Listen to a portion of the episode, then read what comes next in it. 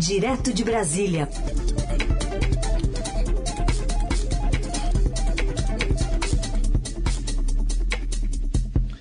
Com o Felipe Frazão com a gente. Oi, Frazão, bom dia. Oi, Heisen, bom dia para você, bom dia para os nossos melhores ouvintes da Eldorado. Vamos lá, um levantamento amplo aqui, né? Tem uma ficha corrida de 18 dos 27 líderes regionais do PL, o novo partido do presidente Bolsonaro. Exatamente, Heisen. São 27 dirigentes regionais, né? Do PL. O PL tem, como todos os partidos, os diretórios nos seus estados e os diretórios no Distrito Federal. E nós fizemos um levantamento para acompanhar qual foi, se havia algum critério do partido em relação aos processos, né, a ficha judicial, policial e judicial dos seus dirigentes, para acompanhar esse que é o novo partido do presidente Bolsonaro, partido que, segundo está programado, né, resta saber se isso de fato vai acontecer, o presidente deveria participar no fim de semana de uma convenção nacional que vai estabelecer justamente os seus diretores, reconduzir os seus diretores, estabelecer algum espaço para os bolsonaristas que entraram no partido e deveria também lançar no próximo sábado a pré-candidatura do presidente. Mas, Heisen, como a gente viu, o presidente está sem agenda nesses dias. Né? A gente falava ontem é, que não havia muita transparência sobre o que estava acontecendo e assim continua muito embora as suspeitas do, dos auxiliares do, mais próximos do presidente tenham se dissipado em relação a algum tipo de quarentena que ele estivesse guardando em relação à Covid, porque o presidente tem recebido uh, aliados para almoços no Palácio da Alvorada, almoçou ontem com o filho Carlos Bolsonaro, com o ex-ministro do Turismo Marcelo Álvaro Antônio, entre outras atividades. Mas ainda não confirmou, Raicin, a participação no próximo sábado nesse evento do PL que está convocado pelo Valdemar Costa Neto, que é o diretor, uh, o dirigente maior do partido, né, há vários anos, desde a morte do fundador, o Álvaro Vale, e o Valdemar instalou, tem o controle total sobre esses dirigentes uh, regionais nos, 20, nos 26 estados e no Distrito Federal, Heisen, porque são comissões provisórias, ou seja, ele pode nomear e desnomear como é presidente do Diretório Nacional, né, presidente da executiva do partido. E na ficha dele, assim, tem uma série de problemas. Se a gente pensar que poderia haver algum tipo de preocupação do presidente com isso, é, nós vemos que na prática não há, não houve, porque um desses recém-nomeados é o senador Zequinha Marinho. Zequinha Marinho é um senador do Pará, que assumiu o diretório do Pará numa dessas intervenções e ele é um, um rachador, vamos dizer assim, tem por trás para o PL um processo de rachadinha.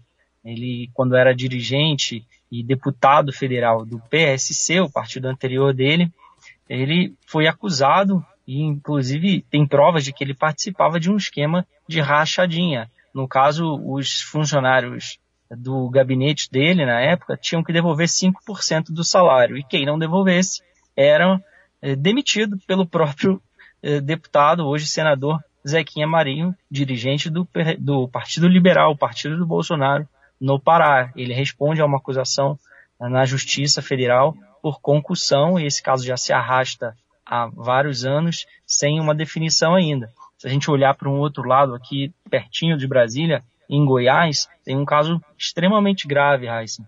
O diretor o presidente regional é o Flávio Canedo, ele é marido da deputada federal Magda Mofato, que é uma bolsonarista, armamentista e que já andou aí recentemente até andando com helicóptero, com fuzil na mão, com armas, quando teve aquela caçada do, do serial killer Lázaro uh, no ano passado, uh, fazendo uma certa pirotecnia com o episódio.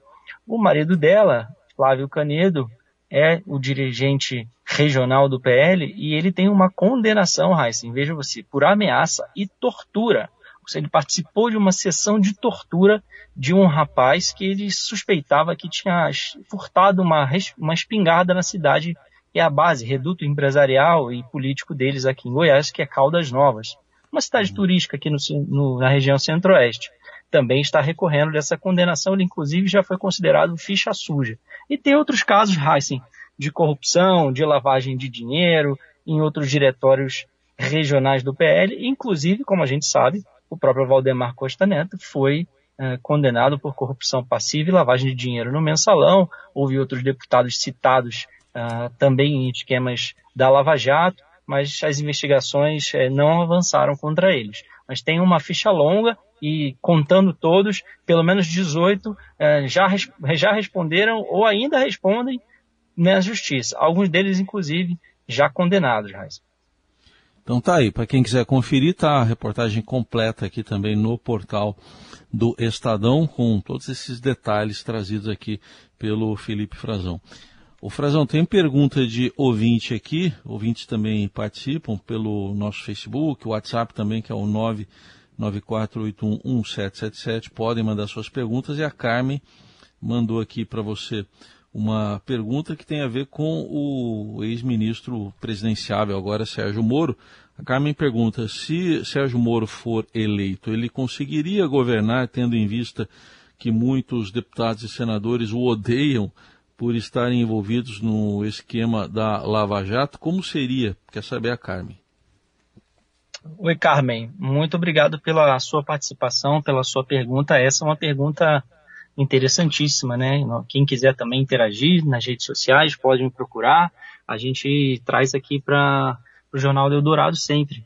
É, nós conversamos né, com o juiz Sérgio Moro recentemente e o questionamos sobre isso também, Carmen porque há uma certa resistência ao nome dele em diversos partidos, não no atual dele, mas o que é o Podemos, mas inclusive no partido que ele está flertando, assim, né? Não se sabe ainda se vai trocar. Ele deixa isso muito vago, né? Se vai trocar ou não para o União Brasil, que é uma fusão, né? Uma junção pretendida pelo Democratas e o PSL, antigo partido do Bolsonaro. E no Democratas, por exemplo, embora seja um partido de direita, um partido que esteja ideologicamente alinhado ao Moro, tem gente que torce o nariz para ele. Então, você imagine no centrão e na esquerda e em outros partidos, sobretudo os que foram muito atingidos pela Operação Lava Jato, né, como o PMDB, o Progressistas, o PT, é, o próprio PL, a gente viu muitos um, nomes, é, a gente falava pouco, foram de fato citados em delações e algumas investigações não avançaram. É, ou seja, a Lava Jato atingiu é, vários partidos, não foi só o PT e tampouco foi só a esquerda, também a direita, o próprio PSDB, a gente viu é, no Republicanos, houve suspeita para todos os lados.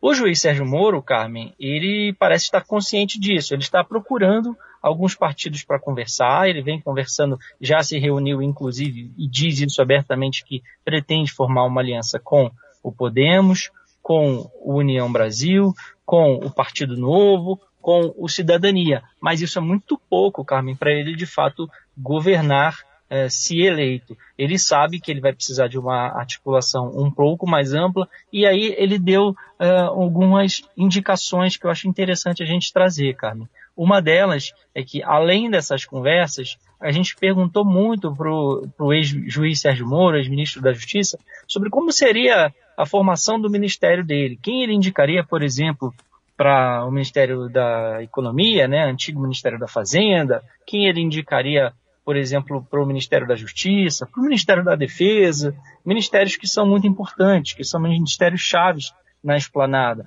Quem seriam, por exemplo, os indicados dele para o Supremo Tribunal Federal? Ele tem duas vagas. Se for eleito já no primeiro ano de mandato, o próximo presidente indicará dois ministros para o Supremo. E a gente sabe que o Centrão emplacou um deles no governo Bolsonaro. Carmen, o ex-ministro, tem se esquivado.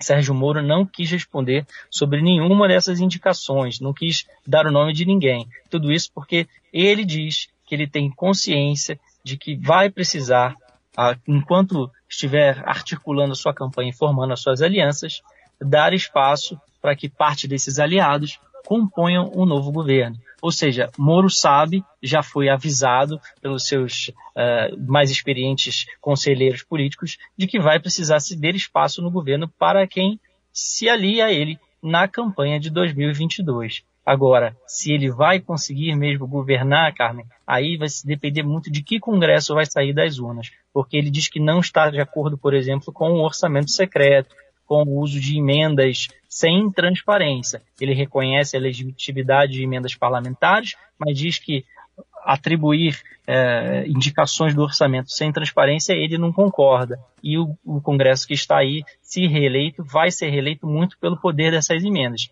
E se ele pretende acabar com isso, pode ser que ele de fato desagrade demais o, um Congresso é, reeleito, que é a principal suspeita que todos têm hoje pela quantidade de dinheiro que o governo Bolsonaro despejou no Congresso Nacional, principalmente na Câmara dos Deputados a análise direta de Brasília, da política com o Felipe Frazão, falando também de economia, porque o ministro Paulo Guedes afirmou ontem que se comprometeu com a Organização para a Cooperação e Desenvolvimento Econômico, OCDE, com a redução das alíquotas do IOF, Imposto Cobrado sobre Operações Financeiras.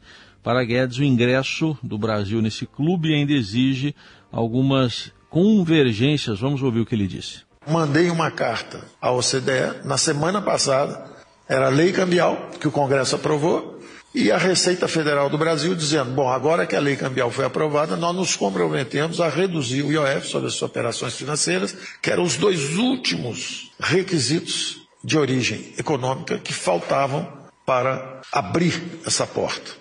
Esse processo de acesso ao CDE exige do Brasil justamente essa convergência na reforma tributária, na liberalização financeira, nos acordos internacionais de serviços.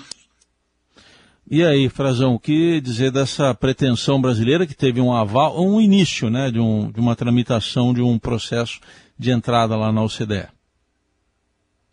É um passo importante, Raíssen, para o Brasil. É, está sendo conquistado agora no governo Bolsonaro, mas não é uma obra do governo Bolsonaro, é um objetivo do Estado brasileiro, desculpe, é um objetivo do Estado brasileiro. É, começou a sua a aceleração, o foco maior ainda no governo Michel Temer, quando o Brasil decidiu de fato buscar esse objetivo de longo prazo que era muito defendido uh, pela área econômica do governo, pelo comando da economia e mobilizou-se então a rede diplomática do Brasil em Paris e todas as áreas do governo para iniciar, né, começar o processo de adesão e ver você veja só quanto tempo isso levou. Uh, o Brasil, inclusive, teve um apoio, uma promessa de apoio dos Estados Unidos para isso. Não está indo sozinho, não é algo especificamente do Brasil, Heisen. São cinco países né, que estão ganhando aí o direito de iniciar o processo de adesão. É um passo crucial, é importante. Uh, além do Brasil, aqui da América do Sul, estão com esse processo em andamento a Argentina e o Peru. E eh, na Europa, Croácia, Bulgária e Romênia estão, então, com esse processo de adesão iniciado hoje. Na América Latina já há outros países uh, que fazem parte da OCDE, assim, nossa vizinha Colômbia, aqui na América do Sul, também o México e a Costa Rica, e veja você que esses países não são essencialmente países uh, extremamente desenvolvidos, né? Não são considerados países uh, de primeiro mundo, tem muitos problemas, assim como o Brasil. Portanto, não é, não se trata de uma panaceia, uma solução para todos os problemas do país, mas é sim um foro importante uh, do qual fazem parte nações, o Clube dos Ricos, assim conhecido, e, e que nações desenvolvidas eh, com muita capacidade de investimento, e essa talvez seja uma das principais atratividades para o Brasil, né? poder receber mais investimentos e no fórum da OCDE é, trazer políticas públicas, é, melhorar suas políticas públicas por meio dos programas e das parcerias da OCDE. Ah, veja, o, o, a gente falava da, da questão tributária fiscal, né? O ministro Paulo Guedes teve que se comprometer com zerar o IOF, e isso é interessante para o bolso de todo mundo, né? Quem usa cartão de crédito, quem viaja para o exterior, quem precisa de empréstimo, está sempre pagando o IOF e isso deve ocorrer num prazo aí até 2029. É, o processo de adesão em si também não é imediato, Heisen, vai demorar alguns anos. estima-se que demore de 3 a 5 anos o processo de adesão completo. E não é só a pauta econômica, recém eu queria lembrar, o ministro Paulo Guedes falou especificamente dos requisitos econômicos da pauta dele, mas a OCDE está olhando também para outros problemas aqui do Brasil. Um deles é a corrupção, Heisen, que a gente vê também nas páginas do Estadão hoje, o Brasil caindo no ranking de corrupção, ficando na 96 posição, um, mais um retrocesso neste governo, por causa da legislação que passou, por causa da interferência do presidente da Polícia Federal, entre outros uh, episódios que nós vimos nesses últimos anos de governo Bolsonaro. Uh, essa é uma pauta que preocupa o CDE, inclusive já foi instalado um comitê para acompanhar a legislação anticorrupção, as práticas anti-suborno uh, promovidas pelo governo brasileiro. Uh, outro ponto importante é a, a defesa da democracia, Heisen. A defesa das instituições e do Estado de Direito. Isso é relevante para a OCDE e isso está na pauta também, além, é claro, da tão falada e, e tão maltratada política ambiental brasileira.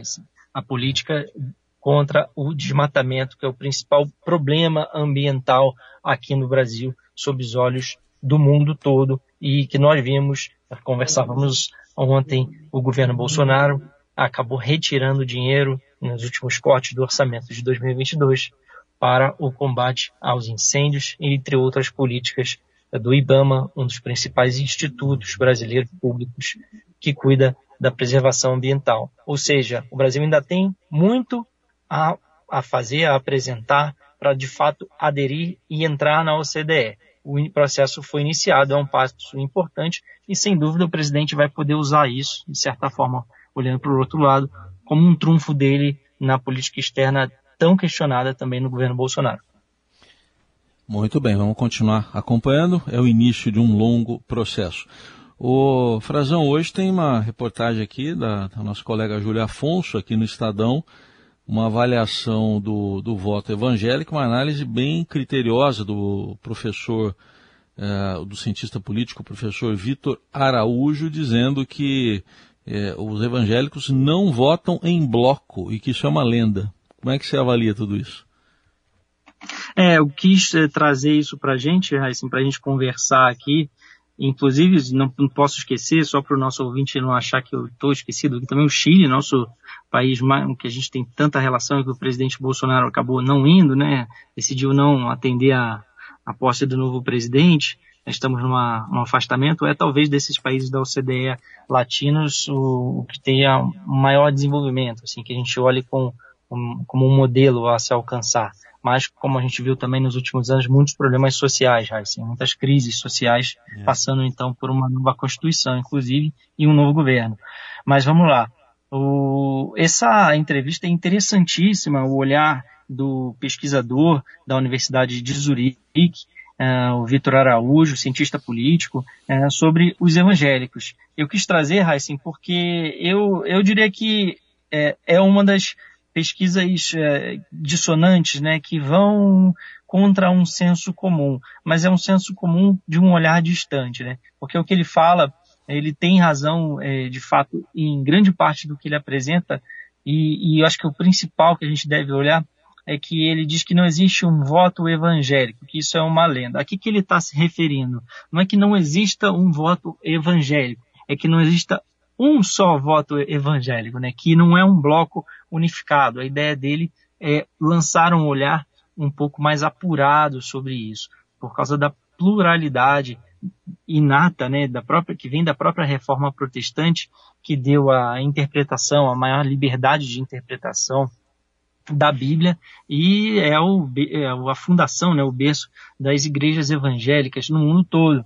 E ele propõe que nós olhemos de um lado para as igrejas tradicionais, de outro para as igrejas, as igrejas pentecostais aqui no Brasil e para as neopentecostais. A gente acaba num olhar geral uh, ficando muito preso, Heisen, e eu escuto isso de muitos líderes evangélicos, aos uh, neopentecostais, uh, aos pastores mais midiáticos, aos pastores que estão na televisão, e muitos deles também são pentecostais, e, e a gente esquece das outras igrejas que são mais discretas. E os candidatos estão bem atentos a isso aqui no Brasil. Assim, o presidente Jair Bolsonaro, de uma certa forma, é, teve o apoio majoritário em todos esses segmentos é, na eleição de 2018. Isso está demonstrado por diversas pesquisas e pelo voto. E, e isso tende a mudar um pouco, porque já houve uma certa há um certo afastamento, um descolamento, principalmente nas igrejas históricas, que são a, aqui no Brasil, principalmente a mais forte dela é a Igreja Batista, mas também Metodista, Presbiteriana. Essas igrejas, elas uh, têm vários líderes, embora não sejam igrejas com uma hierarquia de cúpula, Heisen, elas são a, a formação de várias delas, a Batista, por exemplo, são congregações, uh, são igrejas que se organizam de uma forma diferente, e vários líderes delas têm pensamentos divergentes, têm, não gostam desse, desse uso político que se faz uh, dos púlpitos né, no país afora, dos templos religiosos. E alguns estão flertando com o Sérgio Moro, com o ex-juiz Sérgio Moro. Uh, o PT também aposta muito neles para tentar, em alguns movimentos evangélicos que já existem, é, denominados progressistas e de esquerda, para tentar trazer um pouco de apoio para o ex-presidente Lula. E o presidente Bolsonaro está um pouco mais ligado a alguns líderes, é, pastores influenciadores, é, principalmente neopentecostais e os televangelistas, que a gente viu aqui no Brasil fenômeno nos anos 80, nos anos 90, é, na televisão, né, igrejas grandes que cresceram demais e que são mais hierarquizadas, assim, tem um comando único, seja uma igreja universal, que tem o bispo Edir Macedo, ou a igreja como a Igreja Mundial, que tem o Valdemiro Santiago, ou seja, a gente vai ver na Igreja Internacional da Graça o, o missionário R.R. Soares, todas essas igrejas que têm programas de televisão, que controlam estruturas midiáticas, estão mais ligadas ao governo, sim, hoje. E elas sim, essas sim têm um voto um pouco mais direcionado, uma postura política. A gente viu esses dias, foi noticiado inclusive, que a Igreja Universal publicou que não existe cristão de esquerda, né? que cristão não pode se aliar, não pode votar na esquerda. Ou seja, isso está muito nítido, essa tentativa de controlar.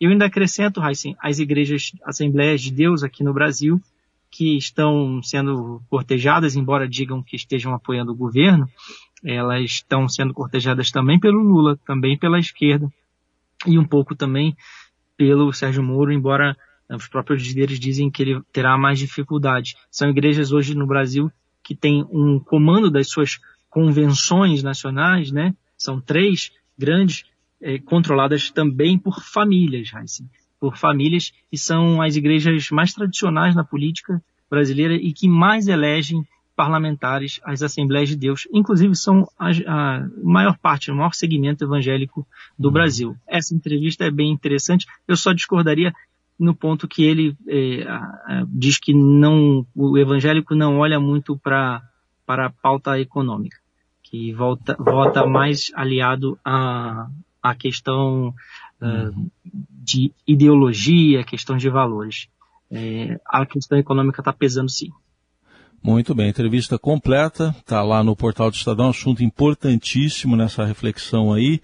E lógico que respeitando a liberdade religiosa, porque às vezes tem muita controvérsia, porque quando você faz qualquer comentário já pensam que você está com intolerância, com liberdade, atacando liberdade religiosa, que cada um tem aí a sua religião, mas é que tem muitos negócios, né, da religião, eles existem, né, e a gente acompanha, negócios literalmente. Obrigado, Frazão, e até amanhã. Obrigado, Heisen, tem toda a razão, ponto importantíssimo. É isso mesmo, e a gente Valeu. não só acompanha e respeita, como se interessa. É um fenômeno muito interessante para nós como jornalistas aqui no Brasil e precisamos levá-lo uh, em todas as suas nuances para a sociedade brasileira. Um abraço. Valeu.